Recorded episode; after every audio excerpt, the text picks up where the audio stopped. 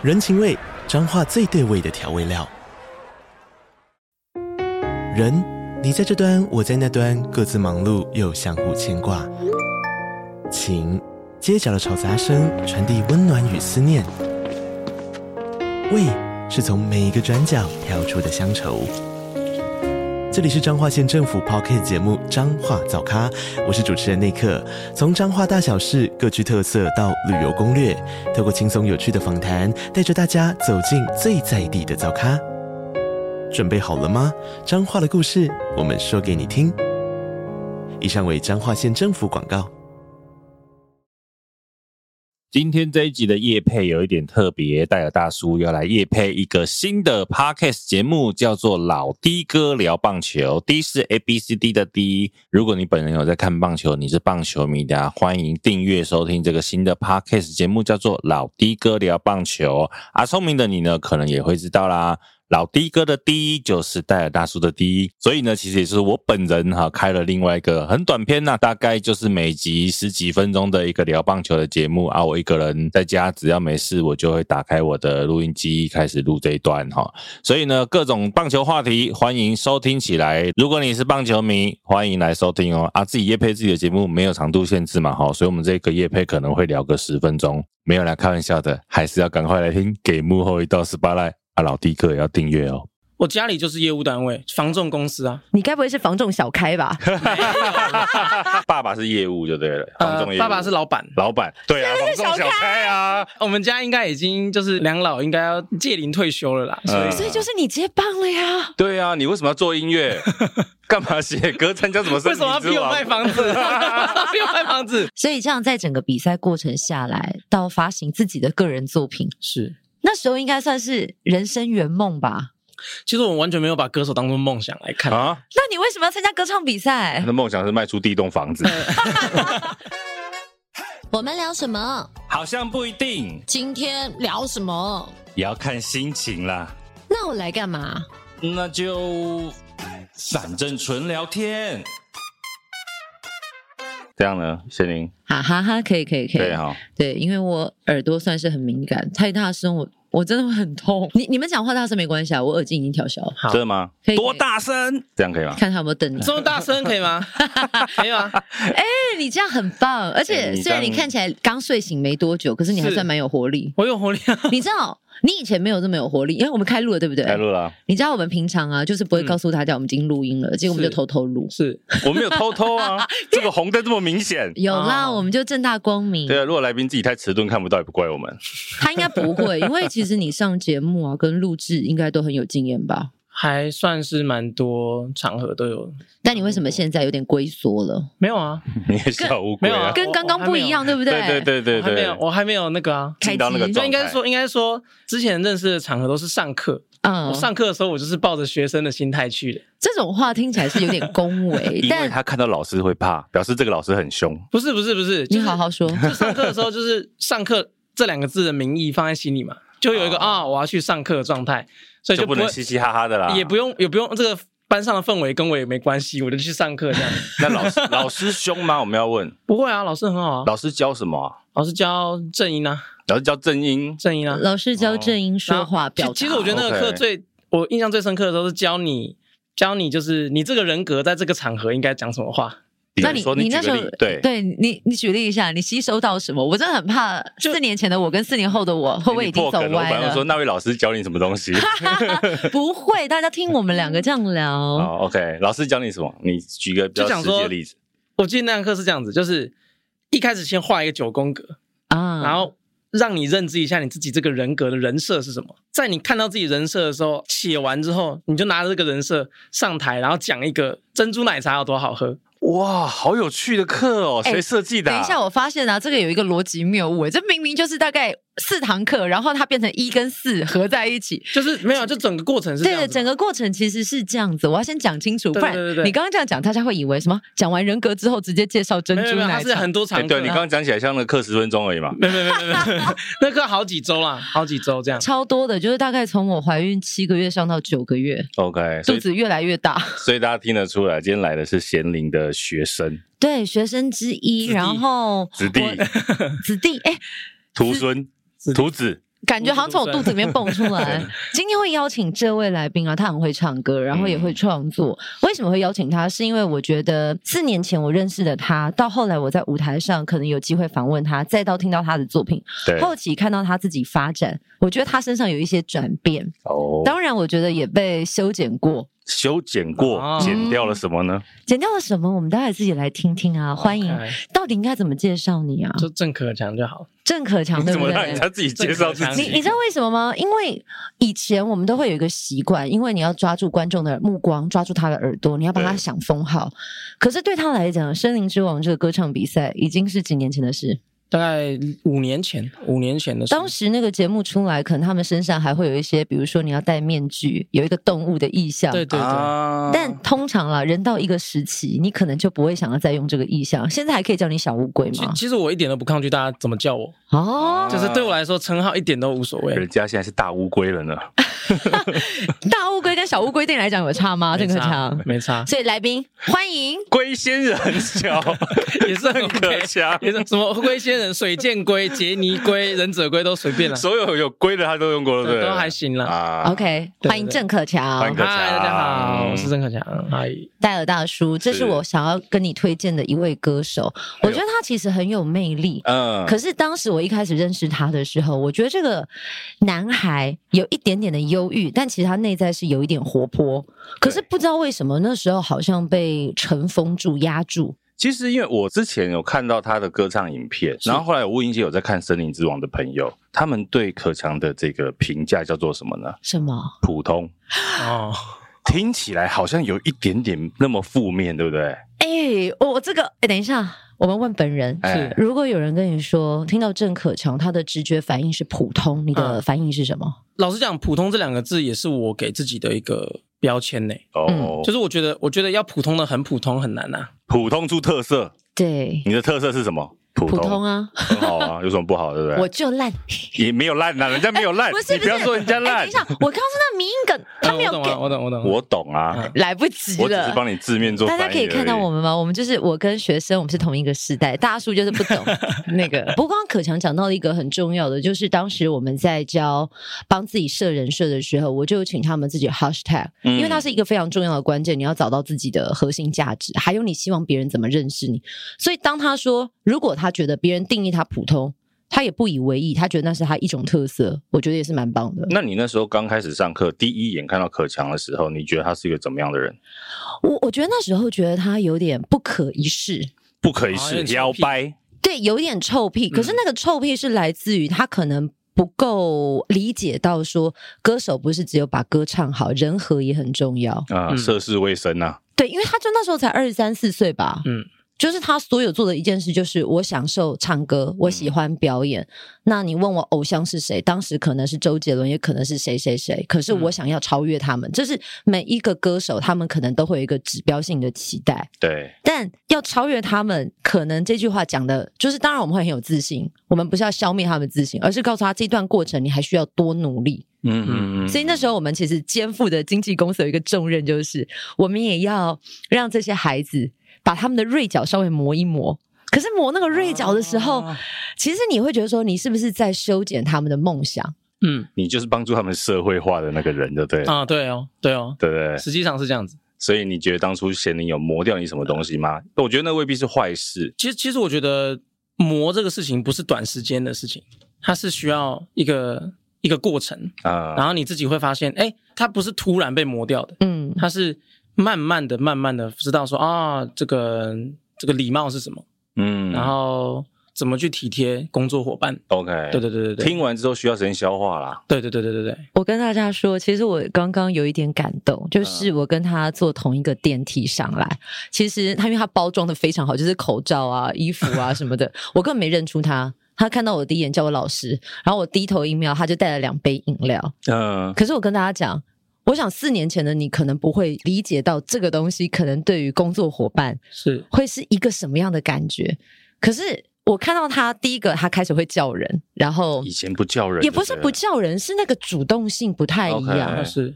可是我我自己我自己觉得，在我年轻的时候，可能我也不太理解说，可能你多讲一句话，让别人的感受是什么？一个贴心的感觉啦。嗯，所以刚刚小的点，他刚刚讲这一段的时候，我老泪纵横。不过其实，不过其实我是在业务单位出生的啊。什么时候？二十三四岁的时候吗？没有，我爸，我我家里啊，我家里就是业务单位。什么样的业务单位？就是房仲公司啊。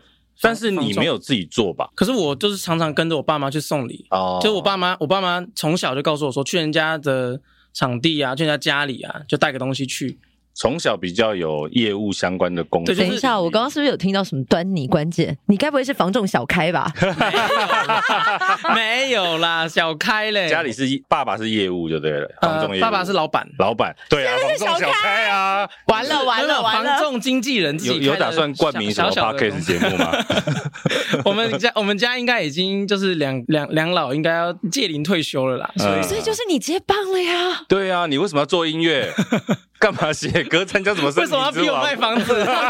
逼我卖房子？不是卖房子比较赚啊？嗯，好像也是啦。我告诉你，我要是没记错的话，前阵子好像有一位歌手，他就是做房地产起家，嗯，后来赚了太多钱，他总算想要圆梦，他就自己发专辑。赚了太多，有“太”这个字就对了。哎，发一张作品少说六百到八百，一张完整的专辑，要把形象做完的话，所以你说不需要太多钱吗？因为现在要靠专辑卖完六百要八百回收。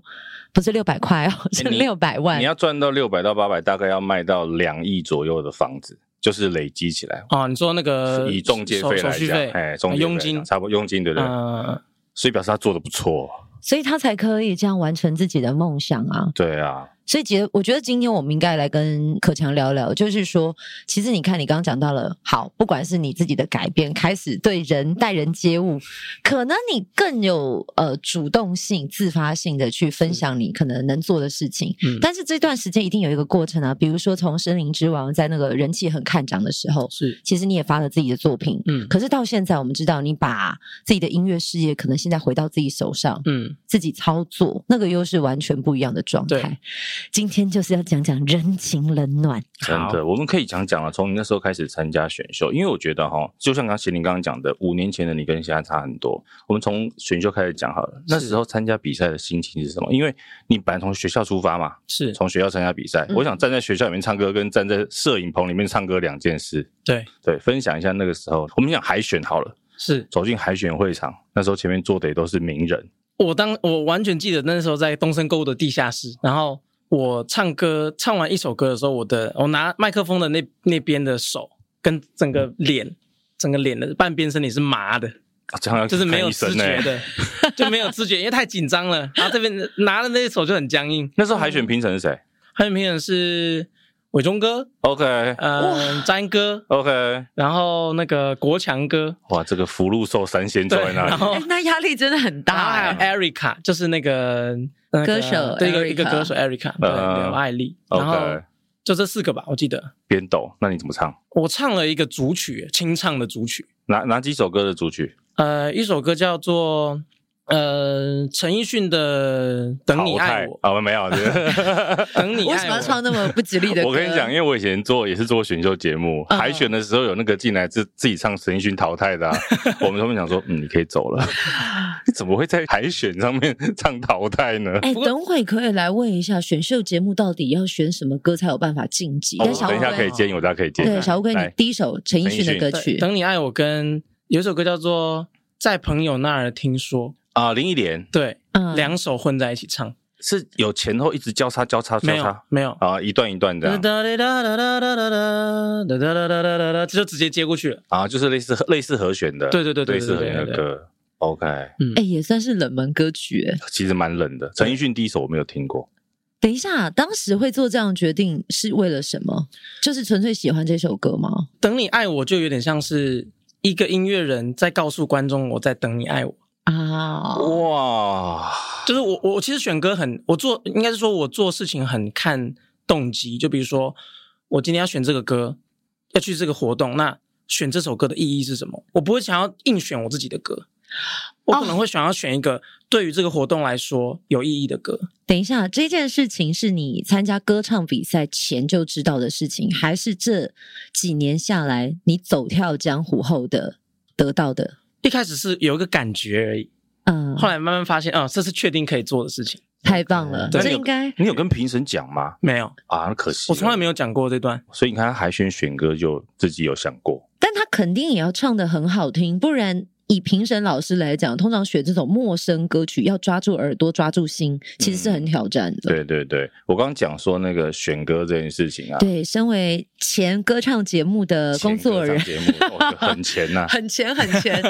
因为其实我我也是跑很多海选啊，我不是上去唱的啦，嗯、我们看得出来。可是呢，我跟你讲，后来我都我有建议一些歌手，那时候十几年前嘛，我建议就是说，你来海选，你最简单唱一首歌就好。用心良苦，到现在歌唱比赛还蛮多人唱这一首，还是有对，因为这首歌的好处是什么？其实说真的，它的难度没有那么高，可是它大块芭乐。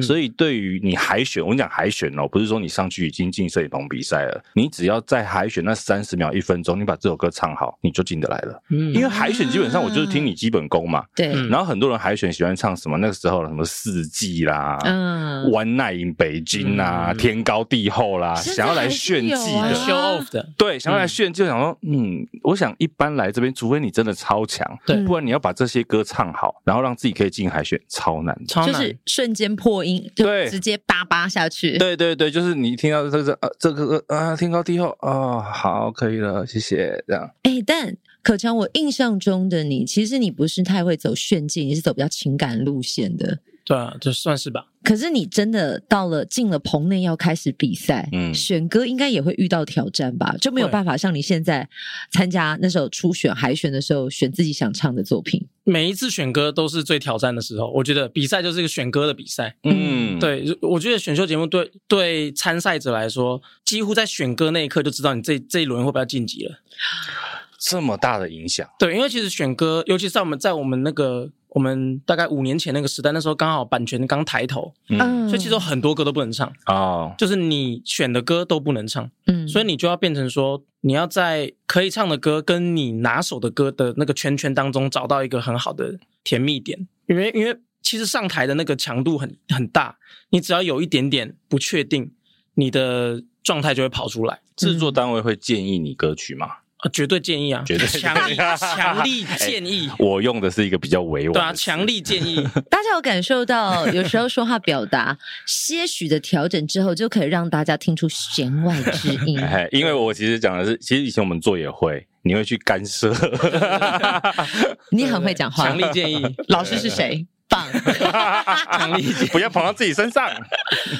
好，那强力建议之下，总是会有跟自己想法不一样的时候。一定啊。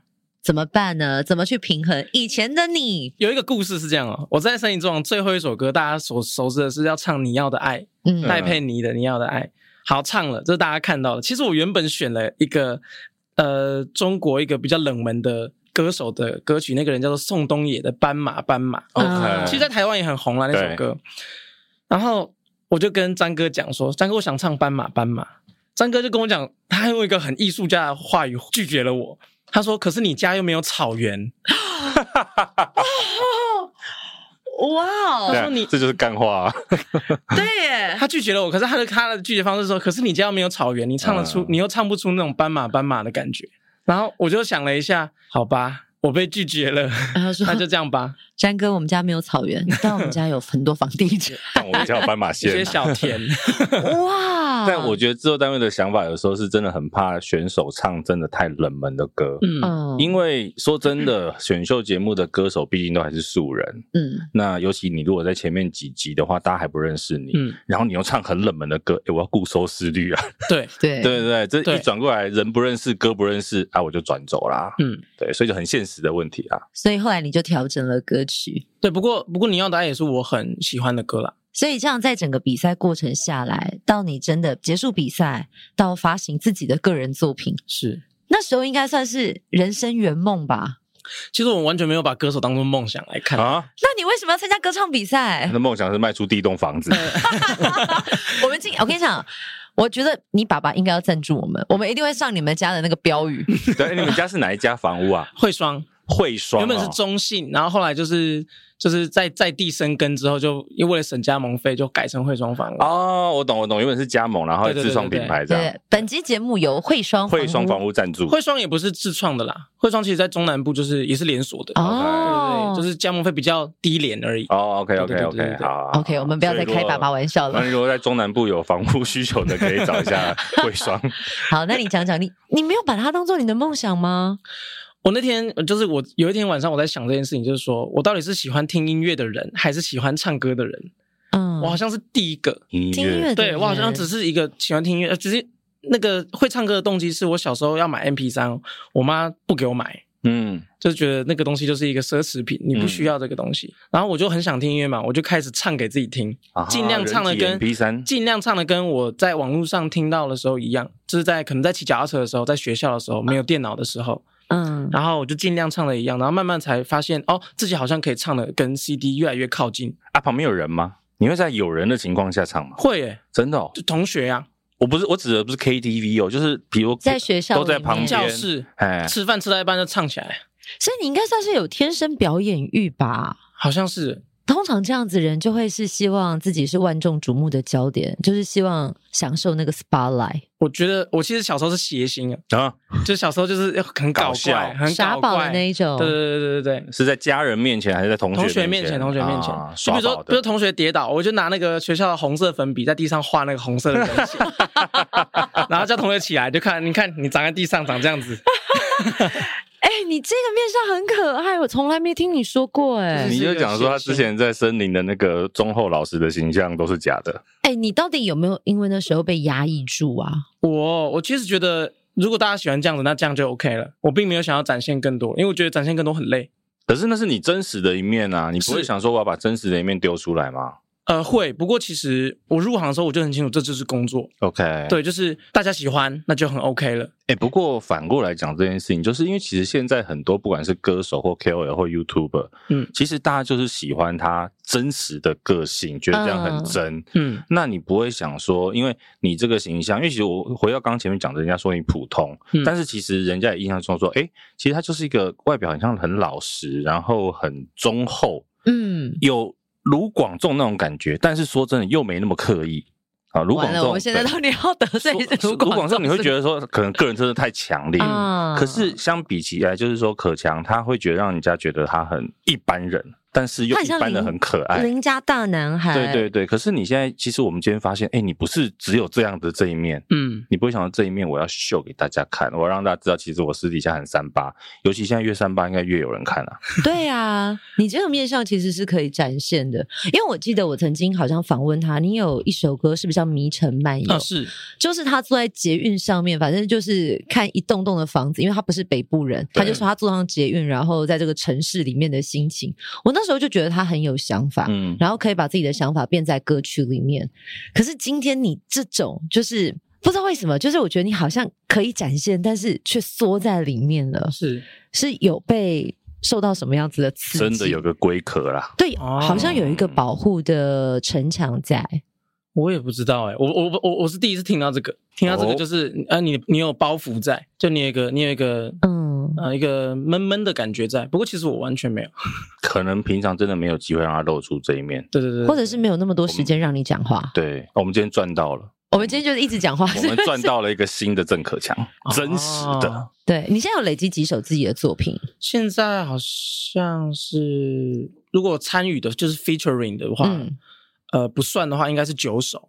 九首歌曲，有没有哪一首歌是你自己觉得最代表你的？我自己觉得应该就是有一首歌叫《闪电》。嗯，《闪电》那个歌的歌呃副歌是说：“环视你的双眼，呃，还能不能看见聚光芒的闪电？”意思就是说，我当我在照镜子的时候，我希望这首歌在十年后、二十年后、三十年后，我在照镜子的时候都可以看到眼睛里面的光芒。哦，就是我热爱做这件事情的时候，呃的样子。就是这个歌是写给自己的，很明显放在作品里面是写给自己的，嗯，其他都是就是市场考量，一定有市场考量，嗯，绝对要市场考量，因为毕竟你要碰人嘛，你的音乐要让人家听，嗯，你就不能就有点像是你今天要做菜给一个人吃，你就要问他他吃什么，对，对对对，就是就是他不吃羊，你就做羊肉烩饭给他吃，他就会讨厌你，这么反骨啊，就是就是就是还是要顾虑一下别人的感受嘛，对，对，就是就是闪电这首歌特别是。任性写给自己的。你可以唱两句吗？我们听一下。环视你的双眼，怎么都没看见聚光芒的闪电。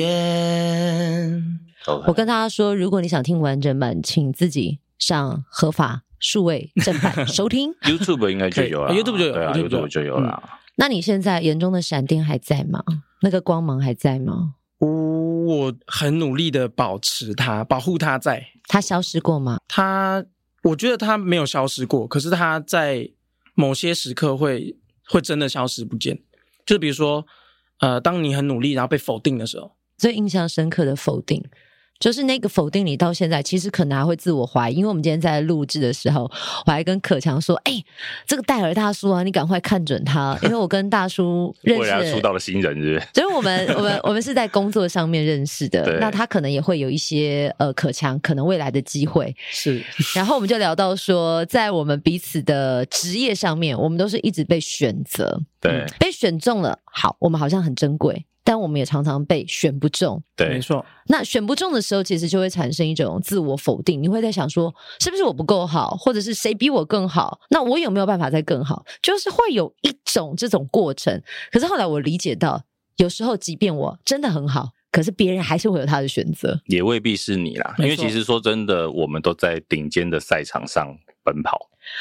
我们今天好心灵疗愈哦，鸡汤。很 reality，对，啊，好走心哦。可想你自己遇到那个你觉得否定、否定或者是比较挫折的时候是什么？最大的挫折应该就是我在出道初期，其实我唱歌不是很稳定，因为我从原本从一个喜欢音乐的人，变成有点像是背着一个责任上台唱歌给大家听，嗯，因为大家都知道我唱歌好听。就是你这个标签已经在了，所以其实压力很大，压力很大，大到就是我很想要很很努力的唱，不过很努力的唱，其实对动作没有帮助，就是对发声的动作没有帮助，就是肌肉更紧绷，啊、你没有办法松弛的唱，永远就是紧紧的声音，然后就很烂。然后其实每一次烂就是唱坏，最难过的人就是我，嗯，就是不管是看到留言说怎么样，其实我那留言就算很难听，我都不觉得，因为都不觉得怎么样，因为我自己就是把自己批的最难过的那个。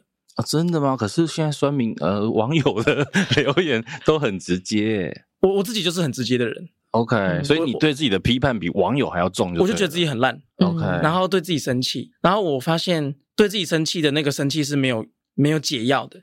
嗯，就你只能继续生气下去，然后继续想办法改进，然后可是改进需要时间，所以你就只能等，然后练习，就是稳定的练习。可是我觉得撇开技术，因为你刚刚讲的是你有时候觉得自己唱的很烂，是因为你整个人太紧绷，嗯、你想要把它唱很好。嗯，那心态呢？因为我觉得你怎么样让自己是在一个很舒服的情况下去比赛，应该会是一件很重要的事吧？我觉得如果是讲坊间的比赛，或者是学校的比赛，跟森林之王比起来的话，其实森林之王的确是一个很好很好的比赛，因为呃音乐端完全不需要担心。嗯哼，因为节目它它要播出，它一定会把你。辅辅导到好，就算你有一点没有准备好，但是音乐总监阿火老师就会给你一个很大的 support。对对，他会让你的音乐品质在一个水准上。所以其实对真的对音乐有讲究的人来说，上次那种反而很安心，耳机戴上去之后反而很安心。嗯、但是房间的比赛或者房间的。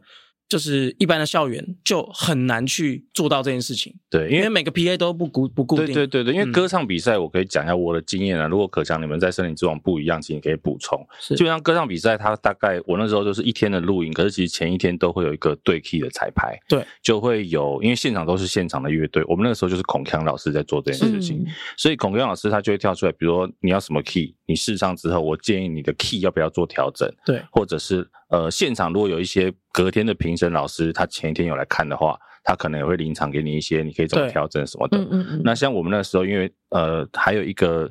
算是录影之外的，就是老师在教学。就我们之前提过韩罗贤老师嘛，他在教学的东西。那他在前面你选定歌之后，他也会有一些帮助你把这首歌唱得更好的。对，那这倒不是说什么偏袒什么，因为每个人都会得到这样的待遇。嗯嗯，对，这很正常的。所以森林之王也是一样嘛，森林之王也一样，也一样嘛。在彩排的当下是音乐呃音乐总监给你建议，对。但在彩排在前一天录影前一天的彩排在之前有课，嗯。不过这个课是宋念宇的课，宋念小雨老师的课，嗯嗯嗯。对对对对，所以那个课对于我这个辈分的音乐人来讲，几乎是超级划算，对对对对对，超值超值课程，那就是一个免费的补习班啊！我听他听他什么内容都不重要，可以见宋丽老师一面就已经非常非常的舒服了，因为他很帅，你知道吗？嗯，他本人的那个气质是很帅的气质，超越性别的，我觉得这个人好迷人哦。哦，对，气场完全把你震折住。对，然后他还有个钢琴在旁边，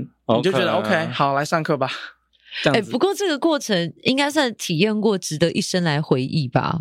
我绝对啊，绝对。因为，但是我曾经有听过那种参加过选秀歌手的人呢、啊，他们都很怕再回到那个当下。可是你讲这一段，其实是很享受的。我超喜欢比赛的，真的、哦？为什么？因为很好笑啊！好笑的点在哪里？就是你在同你在一个地点遇到跟你兴趣一样的人。啊，然后遇到跟你目前处境一样的人，大家的名次都很近嘛，嗯，就很好笑啊。哎、欸，可是是对手啊，哎、欸，对耶，不会有竞争压力吗？我们那届真的很没有对手的观念呢。啊，怎么这样？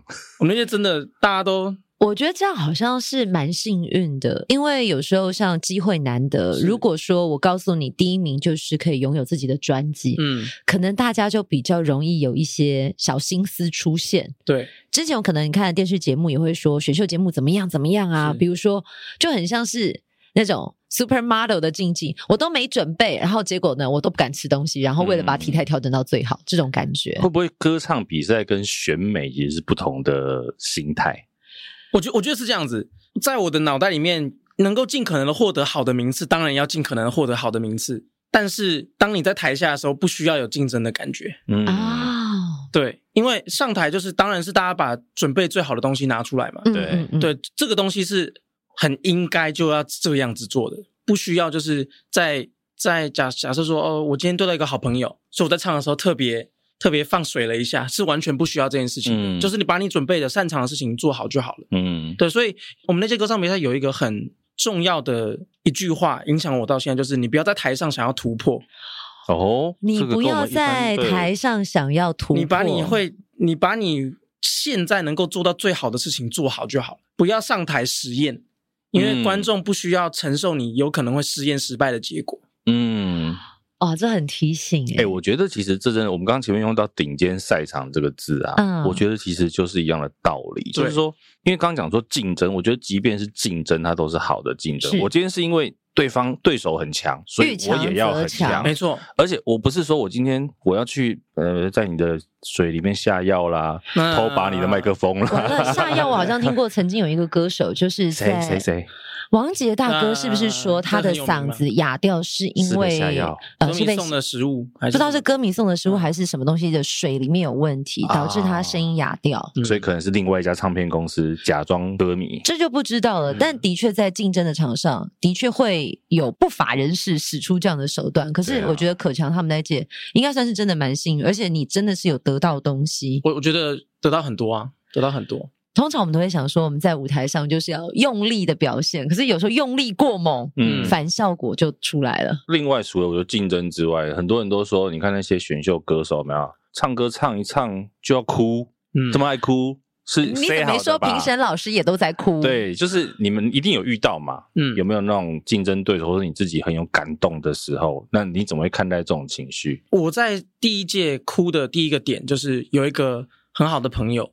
他其实音乐做的很好，唱的也很好，嗯、只是他就是观众缘不好啊，所以他被剪掉很多很多画面，几乎在前五集没有他的画面跟他的音乐几乎没有。然后就有一次他在一个赛制里面做的特别特别好。然后他也有被播出，然后也顺利的晋级。那那一轮，我觉得他好不容易坚持到那边，然后终于有被节目看见。我我是为了他哭的，嗯，对，我在台下哭的，我也没有被拍到，我就在台下哭了。对对对，我就觉得很恭喜你，对对，很恭喜你。对，其实我相其实相信这些眼泪都是真的。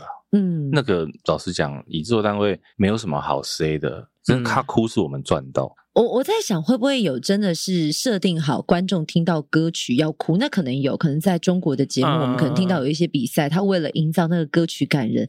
可是有时候那种是一种时空的流泻，就是当歌曲的感动氛围出来，对，现场再营造推波助澜一下。其实我相信隔着荧幕的观众，我们看到也会同样有感觉。对，你很难说。真或假？因为你说真或假，戏剧都是假的。没应该这样讲。我觉得哈，就就制作单位的立场，就是、嗯、其实我不会特别去要你哭。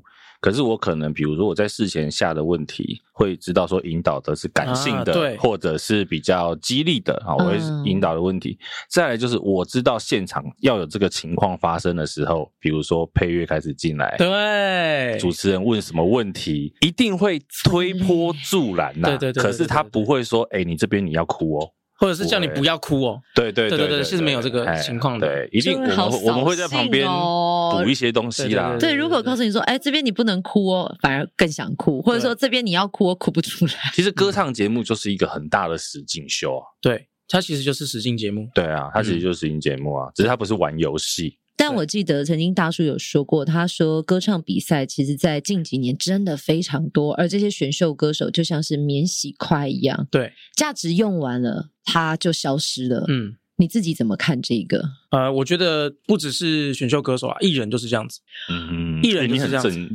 好成熟哦。就当当你没有被别人利用的价值的时候，你要怪的不是别人，是要你要检讨一下自己为什么你自己不能被利用了。嗯，对，因为呃，我觉得。改变自己啊，检讨自己，永远比去怪罪别人，对，怪罪别人更快速。嗯，对，就是解决方式的捷径应该是改变自己。就是你可能你要知道现在流行什么，你要知道现在话题在哪里，你要知道你现在这个人是什么样子，要怎么把自己做好。我觉得这个都是刚刚这个问题最重要的核心存在，就是不要怕自己是免洗筷了。免洗筷就表示你自己不够好，是真的。那你就把自己送去雕琢雕琢，对对对，或者把自己弄好一点。你要先想，至少有被使用过，那使用完之后的价值要怎么再造？对，回收使用的评价怎么样？如何让自己永续？本期节目由 SDGs ESG 冠名赞助。哎，其实我觉得可翔是一个很正向的年轻人呢。其实我我跟大家说，这一集节目真的，我就是从一个月前吧，我就要跟大叔说，哎，我我想要找一个人来上节目，因为我觉得在他身上看到很多的不一样。另外是我看到他现在还有另外一个身份，就是歌唱老师的教学，我就一直力推可强从歌手到教别人唱歌，嗯，感受如何？教别人唱歌这件事情，我觉得最大的难点是，你要把你对你自己的标准放下来。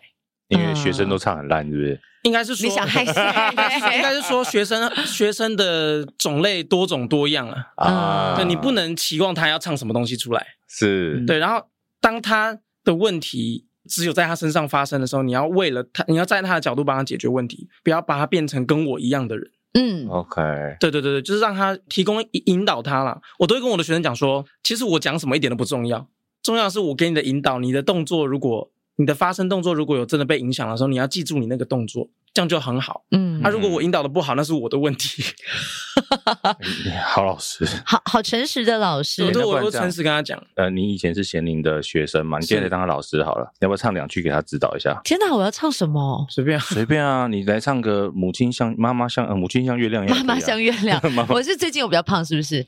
母亲像月亮怎么唱？母亲像月亮，还不指导他？好，我只是提点你而已。好，我我觉得就可以开始。没有没有，我想问一下，我想问一下，大部分你不要躲，你不要躲，是不是？我我想问，大部分唱歌的盲点是什么？就像我呃，记得第一堂课跟他们上课的时候，我就会说，请每个人先自我介绍。在自我介绍的过程当中，你就会发现每个人，比如说换气、顿点，甚至是惯用的连接语都不同。对，嗯但会有一些自己没有发现到的小毛病。对，这个时候就要第三者来帮你找出来。旁观者才知道嘛？嗯、那你说唱歌的时候呢？我觉得这个这个阶段就是你要身为一个指导者，你要得到很多线索的时候。嗯，就是第一次唱，第一个我会先判断这个人是不是音痴。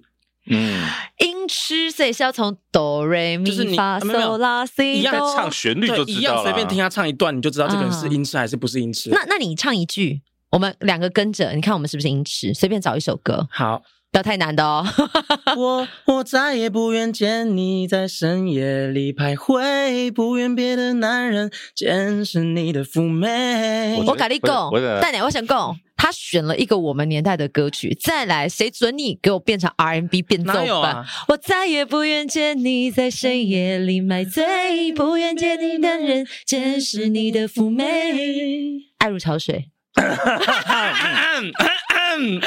我跟你说，身为一个教发声、教唱歌的老师，这样清喉咙是嗯 比较比较不推荐的，最伤的。那我们做效果了，很足。好，来来来来来，认真哦，没有关系。我再也不愿见你在深夜里买醉，不愿别的男人见识你的妩媚。OK，大家都不是音痴啊。过关，在这个空间里面没有人是音痴，是不是？对对对对，只是我刚刚讲的是说，我们 Auto Tune 啊，如果 回去我调，是不是、欸？你当老师之后，应该听到蛮多人的歌曲，如果本身送出来是 Auto Tune，你会生气吗？啊，不会。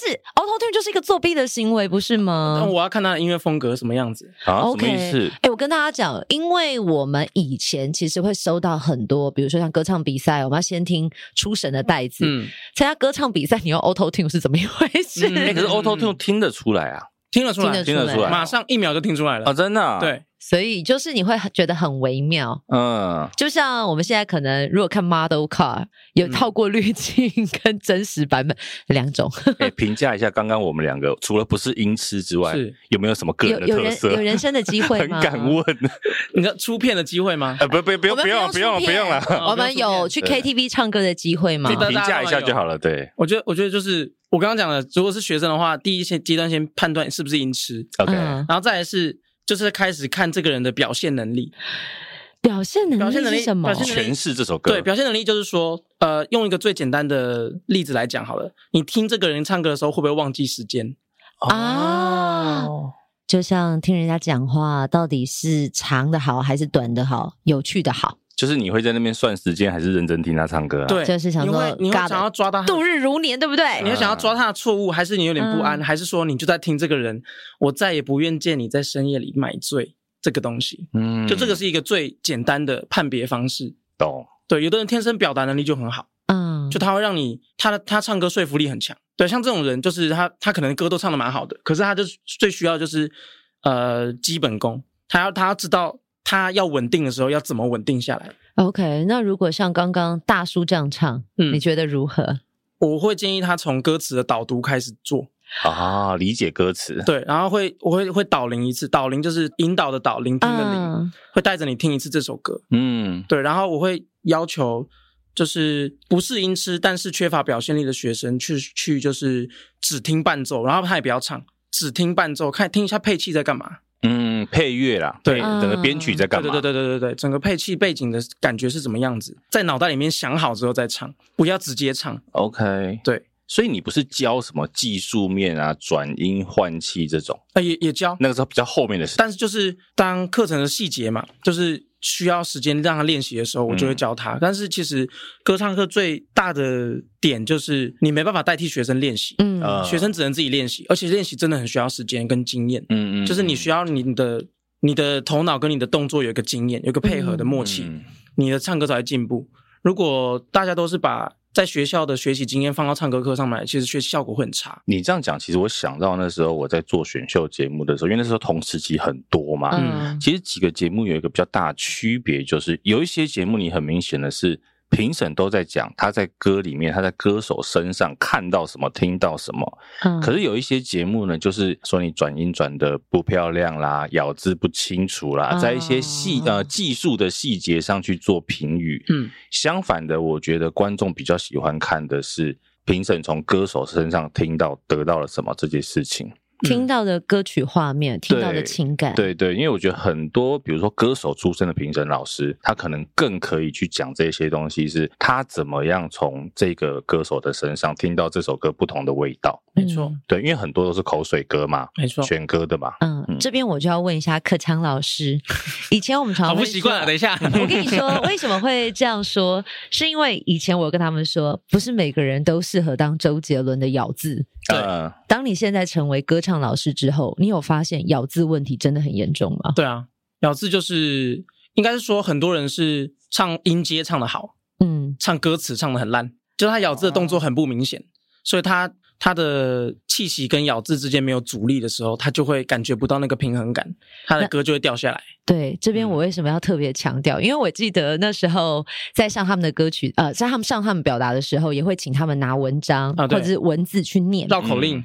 其实你会发现。当下所有的孩子就是那种一脸茫然，哈、嗯，为什么要做这件事情？嗯、而且可能随便我找的一段文字，就是我现在拿什么纸，我就说来念一遍。对，当下他们的脸上就是错愕，可能会想说，我为什么要坐在这边一个小时都在念这个东西？嗯、可是你真的去当歌唱老师的时候，你会发现。咬字间跟气息之间的关系。对，还有你如果语义表达不清楚，别人就没有办法接到。嗯，但不得不说啦，周杰伦的影响力是无远弗届，真的真的，就是，就是你有觉得困扰是？我我觉得我觉得是这样子，就是如果你要彻头彻尾的话，你要贯彻始终才可以。嗯，对对对对对，你你你你不能演半套的，懂？对对对对，你要贯彻始终才可以，然后你整个人设都是模糊不清的。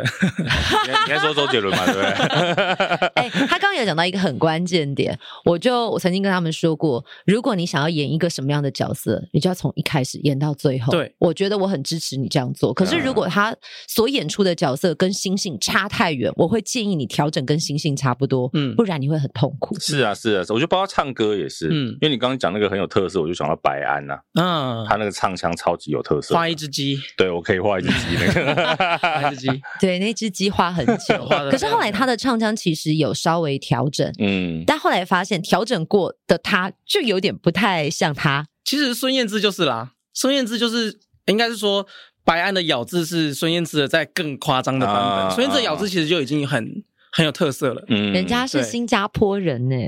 就是这样很好啊，所以所以孙燕姿有个人的特色，其实 Penny 也会有啊，她的 Penny 也有，就马来西亚式的中文，对啊，有一个马马来腔，新马腔，新马腔，新马腔，其实很多新马歌手都会，我觉得梁静茹的咬字也是类似啊，其实很好啊，我觉得。就是个人的特色，听起来很好啊，对啊，嗯，就是我假设今天我听一个外国人唱歌，唱中文歌，我也不会要求他唱到完全没有口音，嗯，我觉得有点口音还不错啊。这我想到那个很久以前金曲奖，谁？张学友有一次没有拿金曲歌王，就是因为人家说他的咬字，评审说他的咬字不好。什么鬼？对，这个很荒唐啦。有鬼啊！这个是很久以前、很久以前的事情了，不是近几年。哪个老师讲？对，我也想知道。太久了，我跟你说，大家可以回去 Google。你有，你可以告诉我们自己剪掉，反正你后置啊。我真的不知道是谁，我忘记了，太久了。但是我记得评审的评语，那一次张学友没有拿到歌王的原因，就是因为。他们说他咬字不清楚。我有个很酷的经类似的经验，我去参加《圣衣状二》第二季，嗯，然后有一集就是我我去课桌当学长去帮唱这样，嗯，然后有一个人被淘汰，嗯，他被淘汰的原因是他那首歌里面用了太多七和弦。就是写歌的时候用太多什么可能 C major seven 的和弦，那个老师讲了，他那老师自己的歌里面一堆 seven，全部几乎都是每一个小节都有 seven。嗯，觉得那就是他不喜欢你的时候，他理由就一大堆。嗯啊，或者是他觉得我二十年前就在用这样的东西，怎么没有新的东西出来嘞？对，其实你刚刚讲那个口那个咬字，我想到我记得伍佰老师好像也被讲过类似的。哦，为什么？伍佰老师就是要台式摇滚。对呀，那个他的咬字多少人在模仿，伍佰老师变我们这样讲话还得了，就没有 feel 啦。真的，我们浪人情歌就是要这样。我看到前一阵子好像是那个不知道什么怀旧频道，看到伍佰老师还以吴俊霖的名字在上好彩头的节目，好彩头，哦，看起来真的是一个青少年呢，很青涩哦，完全跟现在不一样。不是二十年前谁不是青少年？哦，那不止二十年，那个应该是他出道的时候。还是吴俊霖的时候，哇塞！大家可以去找一下。差题，差题，没事。哎，不过这边我要问柯强，你的个人特色，你帮自己定义一下。以前的你跟现在的你会怎么去定义它？我觉得以前的我就是怎么讲，很纯，很纯，是因为就是我每做的每一件事情都是因为我很喜欢唱歌在做。嗯嗯。不过现在我觉得，因为我发现不能让事情这么简单，就是这个事情，这核心可以很简单，但是形式上应该要有很多，为了让大家可以把你这个好的利益吃下去的方式。嗯，就是你在可能在 IG 上，你可能在 YouTube 上面，在抖音上面，你要想尽办法让别人 get 到你的人设。嗯，对，所以我觉得这件事情是不只是我啦，我觉得每一个。需要曝光度的单位或者是人需要去做到，然后我就在想，我就在想说，我自己，我这几年一直在想说，我自己应该像是一个什么样的定位？我就觉得我很羡慕无印良品。你说那个品牌是那个歌手？无印良品那个品牌哦，OK。无印良品那个品牌其实他他讲的就是说，不用最好，这样就好。他的利益是这样子，嗯，就是说，其实我觉得歌手也是，就是你不会，你你不会拿张学友跟梁静茹来比较，你不会觉得哪一个好，你就觉得这样就很好了。嗯，对，我觉得歌手应该要像这样子。就你的音乐就是这样存在大家生活里面，你也不用说你是大家生活当中的焦点，而是这个人想要听一个很疗愈的歌的时候，一个很开心的歌的时候，你出现了，OK，就很好了。哇，我觉得它好像是一个很温暖的、柔软的毛巾或者是床褥用品，就是你会，你每天都需要它，但是它不会是一个很突出在你日常生活当中，呃，一定要一直抓住你目光的东西。可是你有着它，你就会很温暖，然后很放心。我觉得这时候它就是真的像个小乌龟在那边慢慢的爬。嗯，但你现在有没有呃很想积极去完成的事情？因为从有经纪公司、有唱片公司的保护，到现在回归到个人，嗯，下一步呢？我还是想要，我还是想要，就是找到资源，为自己的音乐，就是在在产出一些什么吧。对，因为有没有经纪公司，还是差距蛮多的。嗯，对。然后我自己到现在的理解是，其实什么什么公司不是重点，而是。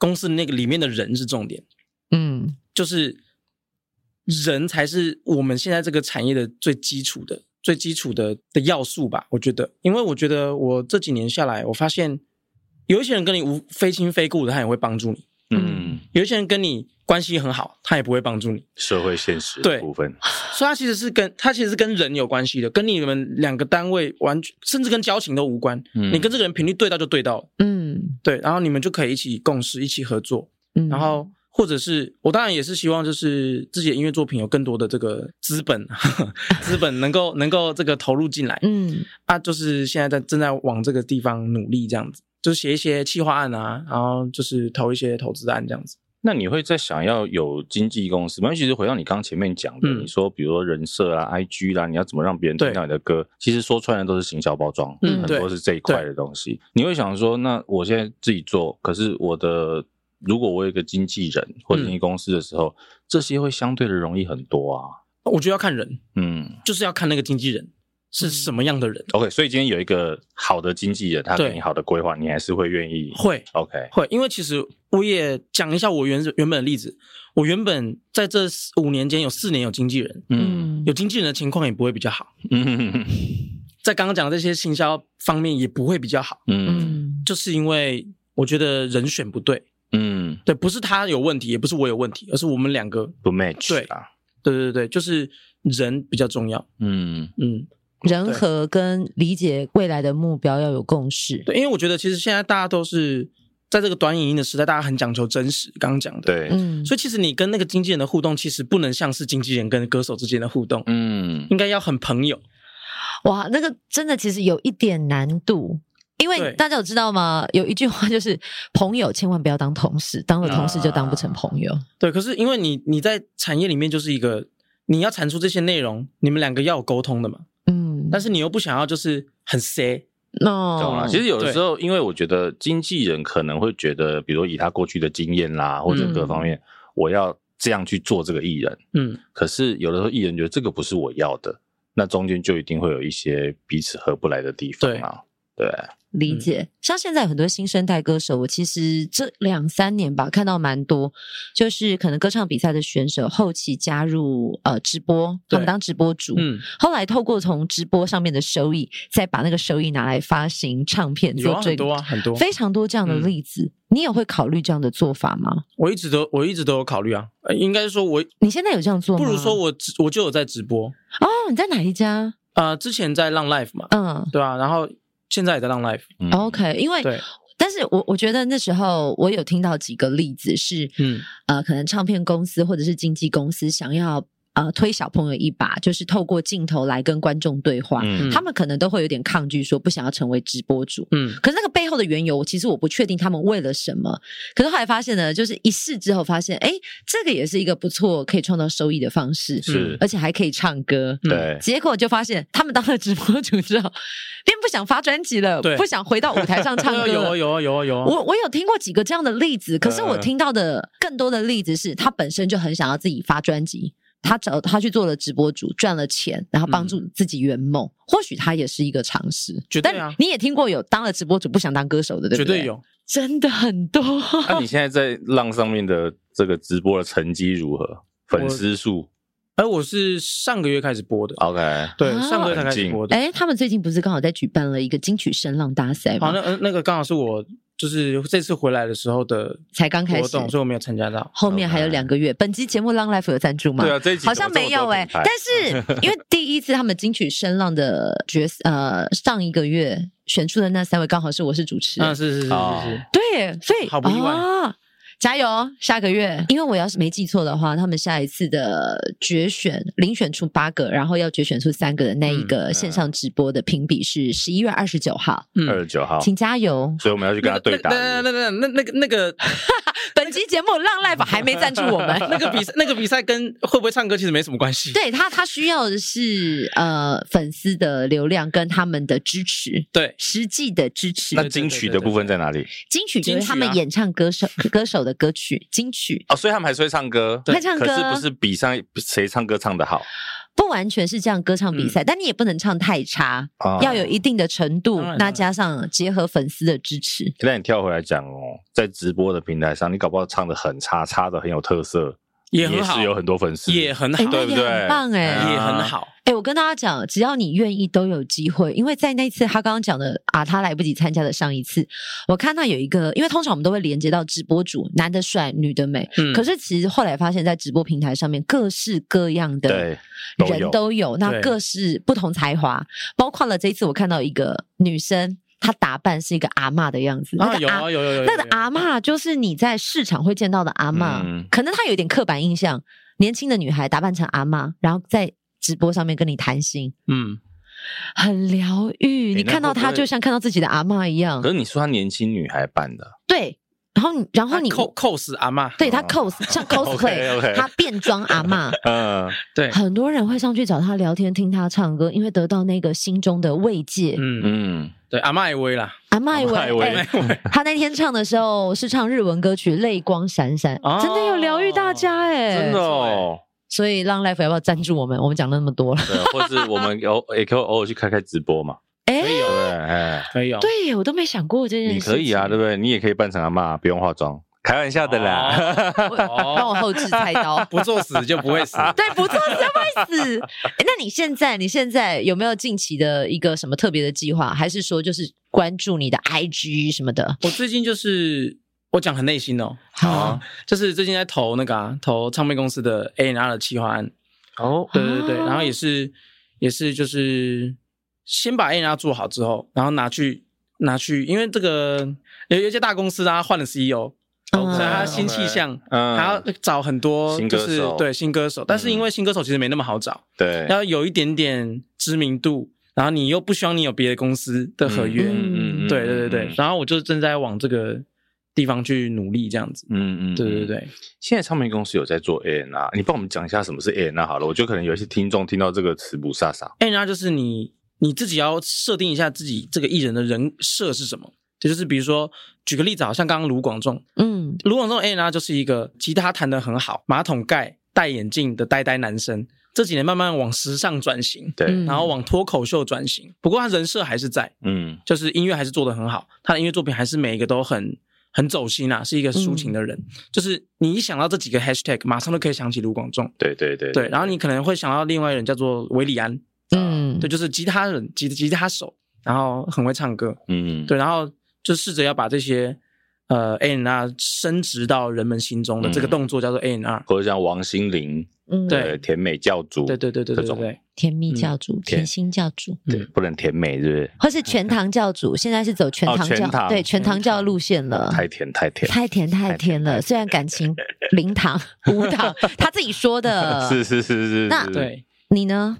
我们如果你想要用三个 hashtag 让你讲，郑可强，我们用这个三个 hashtag 来记住你。你这样是在问他企划案写什么？哎，没有啊，他现在的当下跟他未来的执行可能是一样，也可能是不一样。是这个其实好难哦，很难，对不对？因为我在想，我在想，我在想这三个 hashtag，然后在这个场合和现在的听众们的角度，我应该要讲什么，他们 get 到。可是今天你就讲啊，我我觉得今天。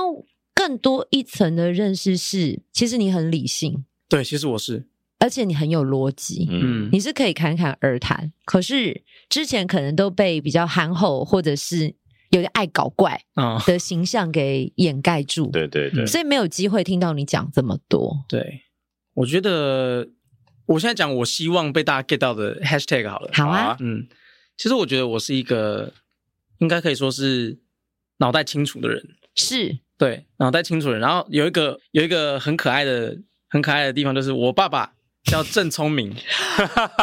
我我亲爸爸的郑就叫郑聪明。OK，所以我好可爱哦，所以我完全就是聪明的小孩。OK，真的是聪明的小孩。我就妈妈叫张美丽，真的叫聪明的小孩。你之前有刻意扮笨吗？并没有，可是有点憨厚，憨厚啦。对，嗯，对，憨厚，有点木讷。哦，嗯，对，嗯，不过其实我是聪明的小孩。OK，我我蛮希望大家 get 到这个点的。OK，对对对，就算有时候当然犯笨就算了啦，大家都当做没看到。但是其实我是一个聪明的小孩。对对对，然后再就是，嗯，如果要听男歌手的话，我建议大家不要错过我。哦，很棒啊！对，不要错过了男歌手。对对对，如果要听男歌手的话，嗯，对对，我我。我还是对自己唱歌算是有一些自信，很可爱。你看他脸红了。嗯、对，我跟大家这样讲，我现在在电台，呃，之前最常播的就是他唱《喉咙哑》了。啊、我觉得那是可以听到一个出身歌手，他对自己还有一些许的渴望，甚至是还没有完成梦想的人，就在那个荆棘的路上继续努力着。这首歌是听得到这样的声音，希望你继续的努力。是聪明的小孩，聪明的小孩，加油哦！聪明的小孩，就跟我如果生女儿，我要把她取美丽，因为我就是美丽的妈妈。你没有 get 到吗？很不错啊！他是聪明的小孩。如果我生女儿，我要美丽的妈妈。我没有想要接话而已。那你生好了美丽的阿姨，你当美丽的妈妈很久了啦。啊，谢谢。快圆回来。好了，脑袋清楚的人，聪明的小孩，不可以错过的男歌手。对对，再次谢谢今天郑可强来到我们节目上，谢谢，感谢大家，谢谢大家，拜拜。